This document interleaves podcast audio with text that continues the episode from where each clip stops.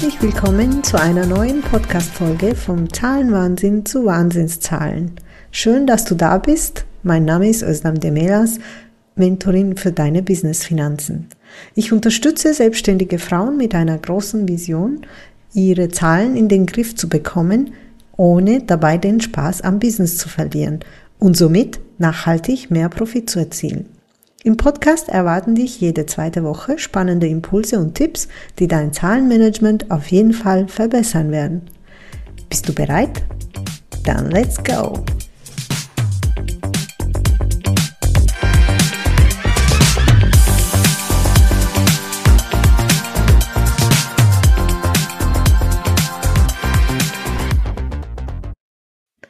Wie konnte ich meinen gut bezahlten Konzernjob aufgeben?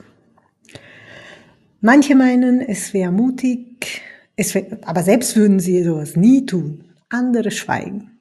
Wahrscheinlich, um nicht auszusprechen, was sie wirklich denken.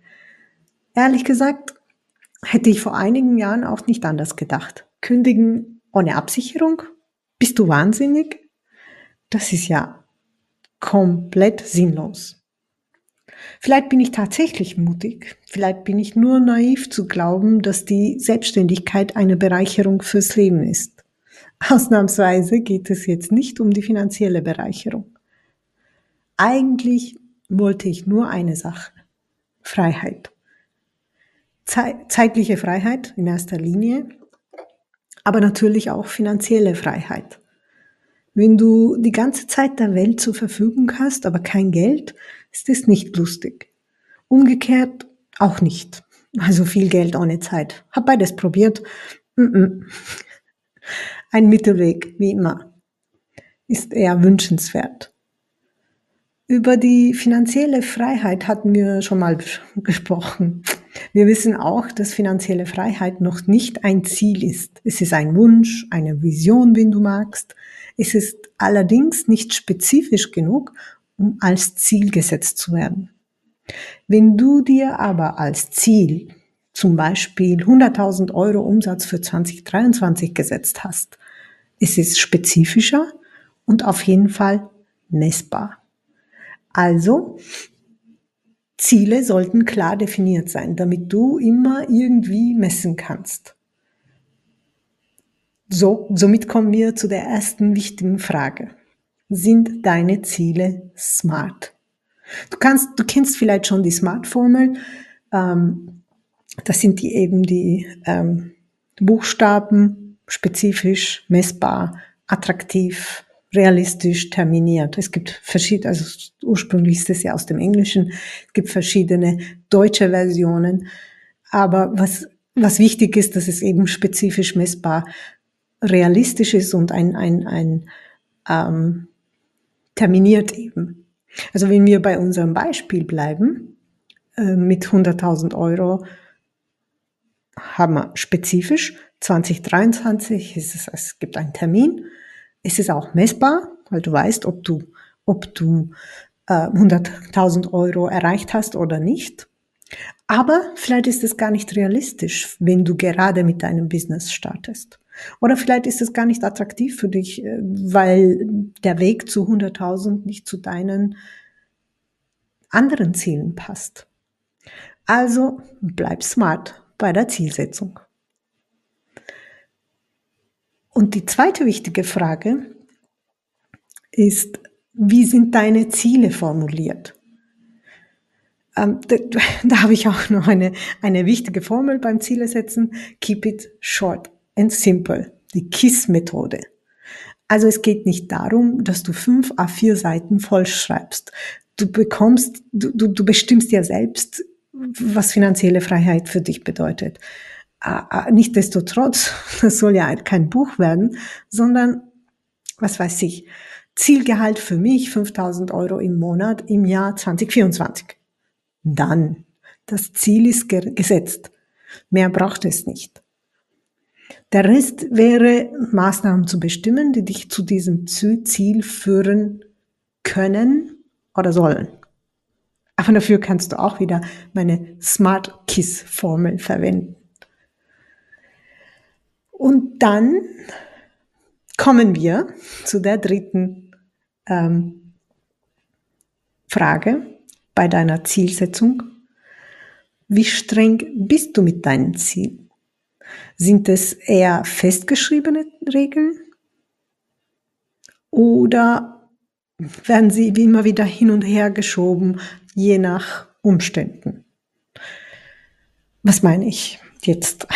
Wenn du von München nach Berlin fahren möchtest und am gleichen Tag in Berlin ankommen möchtest, kannst du vielleicht auf der halben Strecke kurz eine Pause machen und checken, ob du noch gut in der Zeit bist und so weiter. Aber du weißt ganz genau, ob und wann du in Berlin ankommst. Ich meine, wenn du dort bist, weißt du Bescheid. Da wird es kaum Zweifeln geben. Genauso sieht es aus mit deinen Businesszielen. Wenn dein Plan jetzt 10.000 Euro Umsatz in, in, im ersten Quartal war und dann aktuell hattest du, ähm, tatsächlich hattest du 8.000 Euro, dann weißt du, du bist nicht an deinem Ziel angekommen.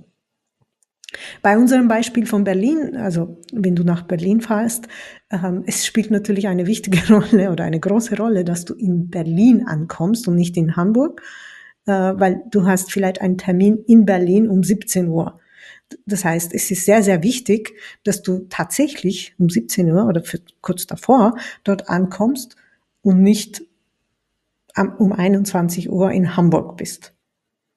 Beim Umsatzziel ist es aber nicht zwingend notwendig, dass du die Ziele 100% erreichst. Falls du eben 8000 Euro statt 10.000 Euro Umsatz gemacht hast und das im ersten Quartal, das wäre jetzt gar nicht so schlimm.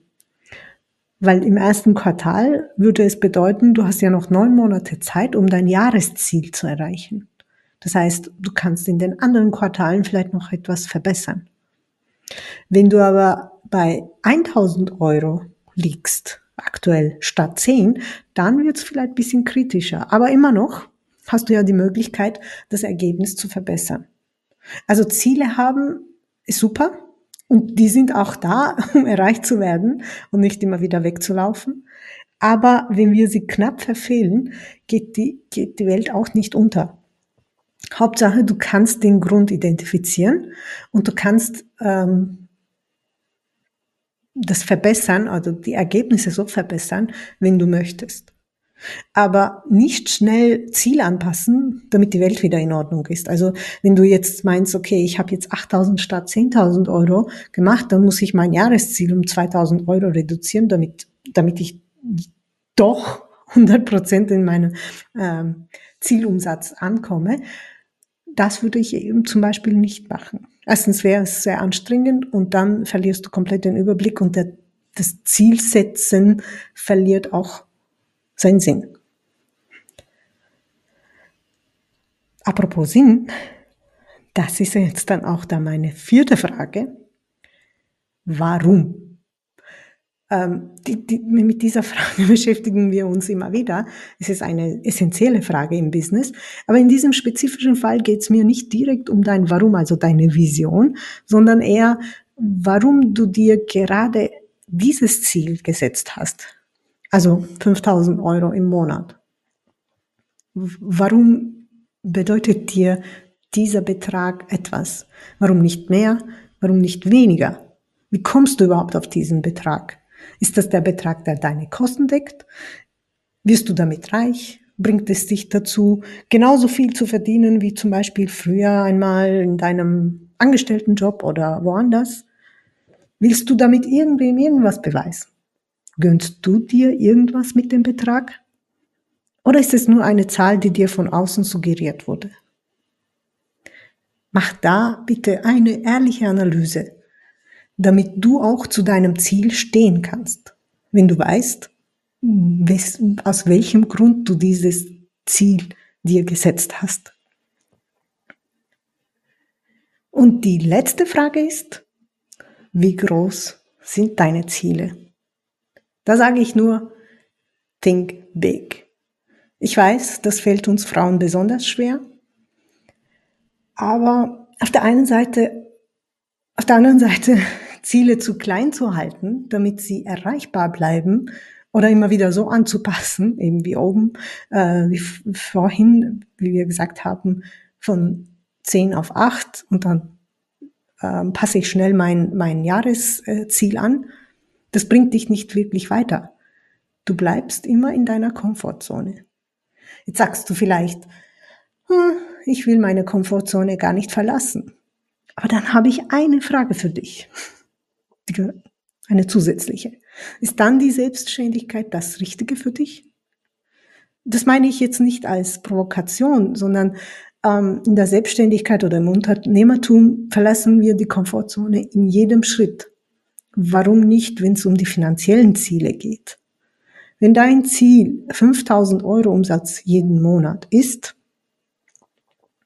und du machst schon viereinhalb heute, es ist klar, dass du für dieses Ziel höchstwahrscheinlich bald erreichen wirst, sogar vielleicht überperformen wirst.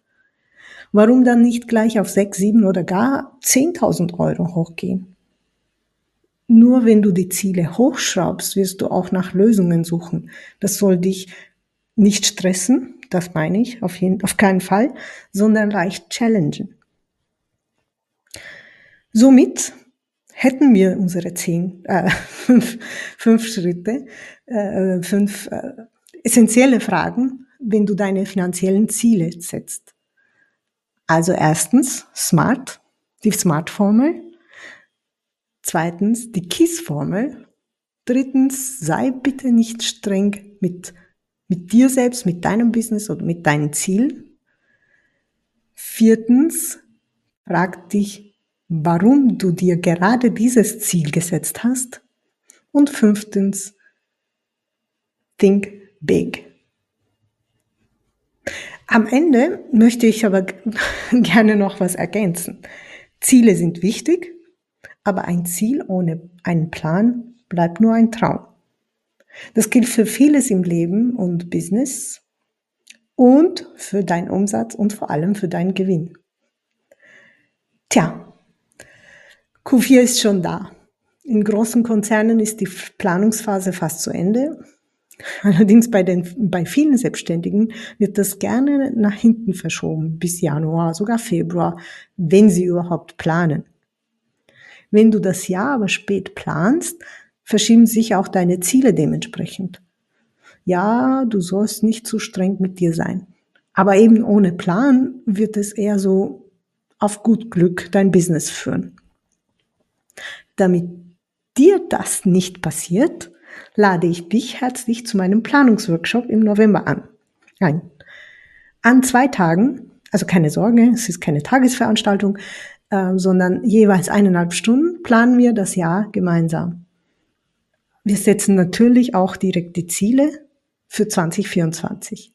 Und falls du schon deine Ziele gesetzt hast, dann kannst du direkt mit der Planung anfangen. Und nun, wenn du einen Platz in diesem Workshop, äh, wenn du dir einen Platz in diesem Workshop sichern möchtest, schick mir gerne eine E-Mail an podcast.diezahlenflüsterin.com und du bekommst die Einzelheiten. Sonst hören wir uns wie immer in zwei Wochen wieder. Bis dahin, alles Liebe, ciao, ciao.